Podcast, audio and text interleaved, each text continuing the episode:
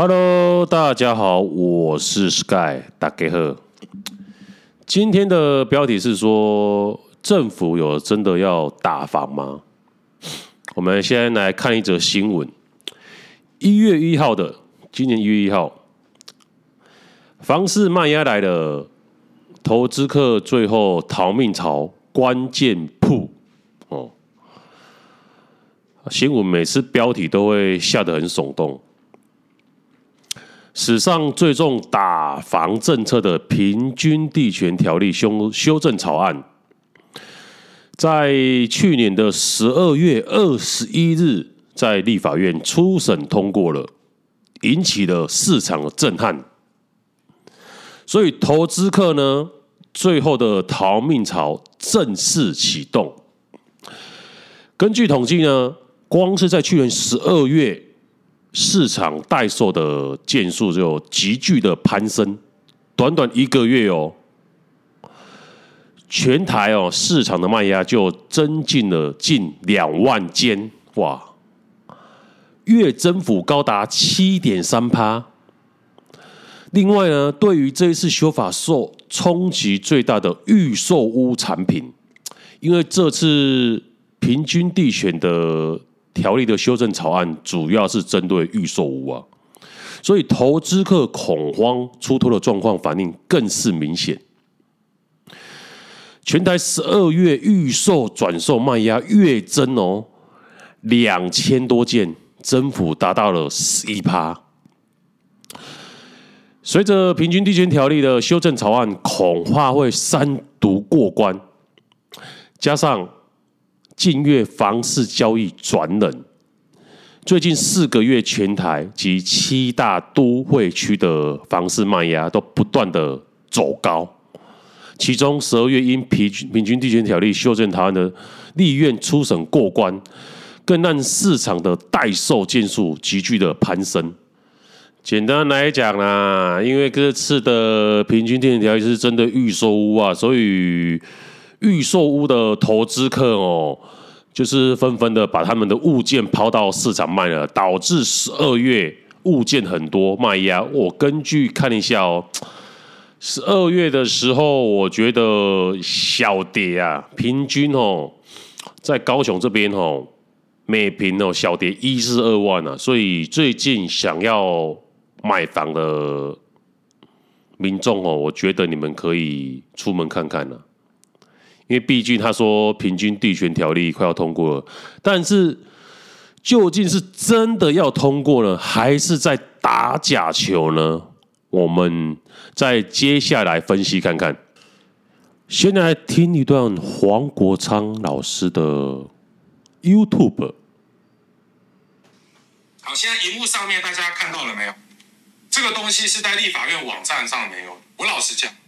立法院号称自己是一个透明国会哦，既然要做透明国会，那你就要把这些东西放到网站上，让大家都可以看得到啊，大家才知道说你的你的变更议程到底是在变更什么啊？来看一下哈，本月民进党党团针对第十届第六会期十四次会议讨论事项，拟请变更议程。好，关键字来了，我用荧光笔下，仅限列如下表十七案。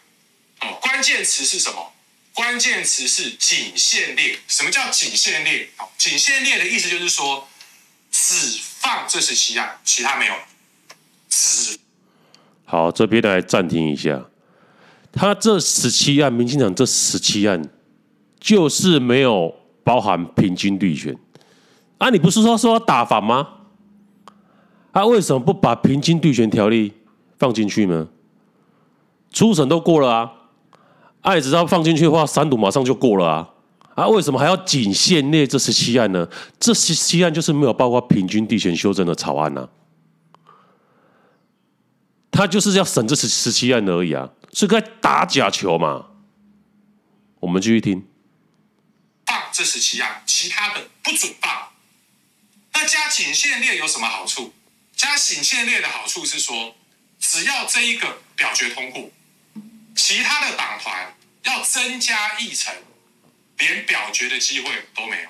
哦，譬如说，我如果是时代力量党团、民众党党团，哦，我觉得居住正义很重要，哦，我在民进党下面的这十七案当中，从头到尾，哦，从头到尾，我完全没有看到，我完全没有看到平均地权条例，我的就没送。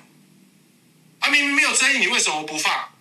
那我就希望什么？我就希望增列，譬如说，我们以民众党党团当做例子。台湾民众党党团哦，针对十四次会议建请增列两岸，如下附表。有没有看到增列两岸？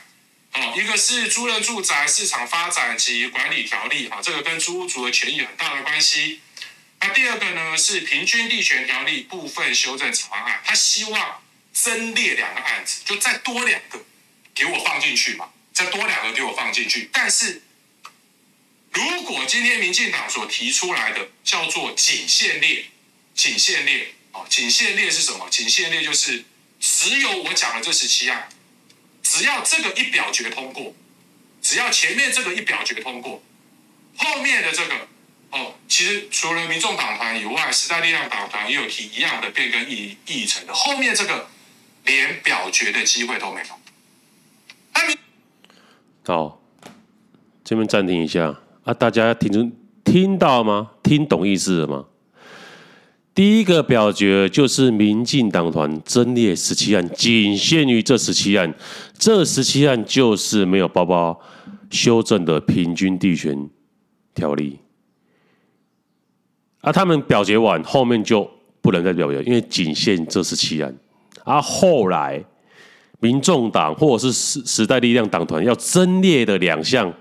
就是有关于平均地权条例的哦，就不用讨论了。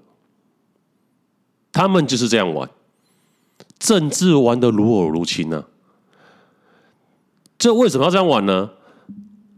他就不会留下记录了。这个仅限列十七案，在会议记录也看不到，你就看不到说平均地权条例是因为民进党把它否决掉的。因为他们说，我就是讨论这十七案，啊，平均地权，民众党跟时代力量要争列那两案，根本不会讨论的，因为他们就是仅限列这十七案去讨论，啊，所以因为每次民进党都用这种把戏，所以你看，哎，两年前黄国昌不是都会去立法院那边搭帐篷吗？前天就去了，因为就是怕这样的情形发生。民进党就刚开始开会的时候，就提出第一个，因为他们人多嘛，就提出第一个说，我们今天就仅限这十七案讨论，其他后来增列的你都没办法，啊，你晚到没办法啦，啊，所以黄国昌没办法，就是有一些比较恶劣的法案，他就去去想要去挡啊，或者是想要去先推啊，他就去前一晚去搭帐篷，那变成他就是第一个了。他就可以把他的想要修正的法案直接先提出来了，而不会被民进党用这个恶劣的手段玩政治玩到炉火纯青的。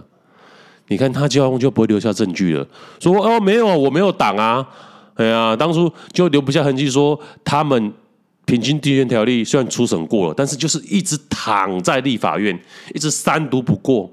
很多人不知道为什么，为什么这样？奇怪，不是初审过了吗？为什么？不是大家表决一下啊？反正民进党、时代力量党团、民众党都没有异议啊，大家都想要打房啊，就过了啊？不是啊，他们就玩这一招啊，说我啊不知道民众，我奇怪说到底谁在挡啊？到底谁在挡啊？这样我解释完，你知道谁在挡了吗？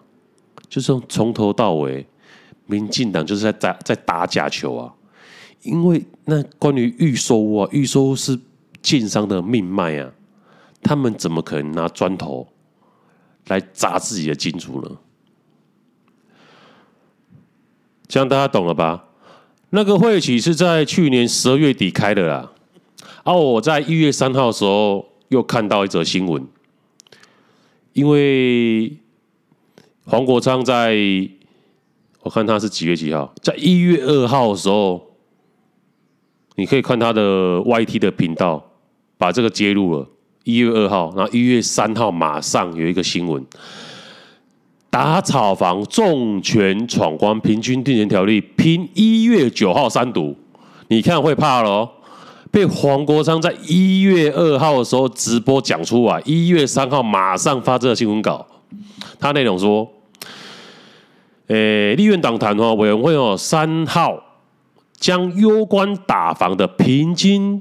平均地权条例与租赁的管理条例排入议程了。你看，一月三号马上排入议程。一月二号，黄国昌在直播上大骂，隔天一月三号马上排入了，力拼在一月九日可以通过三读。啊，果然是有骂有笑啊！立院短团在十二月二十一日初审，十二月二十一号初审就通过了哦。修正条案，并祭出了五大重拳来遏止炒房，包括限制换约转售、重罚炒房行为，最高可以处新台币五千万元，然后增订检举的奖金制度。哦，之前是没有检举的奖金制度了。然后司法人购屋改为许可制。哦，司法人就是公司，就是公司啊，因为我们一般民众叫自然人啊。解约需要申报。实价登录，哦，就可这个可能就是说怕你假买卖啊，签约了，然后签约完，然后然后又解约了，哦，所以解约的话要申报实价登录啊。然后，民众党的立委吴新颖指出，在民意的压力下，平均地权条例跟租赁条例已经前进到二读、三读的最后一里路。立法院的期末考是否会通过？社会大众跟媒体都在检视哦，也盼能改善的房市租屋乱象。好吧，我们就期待一月九号到底会不会通过？到底是真正的在打防，还是在打假球？一月九号，我看星期几？一月九号是下礼拜四，我们就见真章。那我们这一集就录到这边。This guy, see you next time.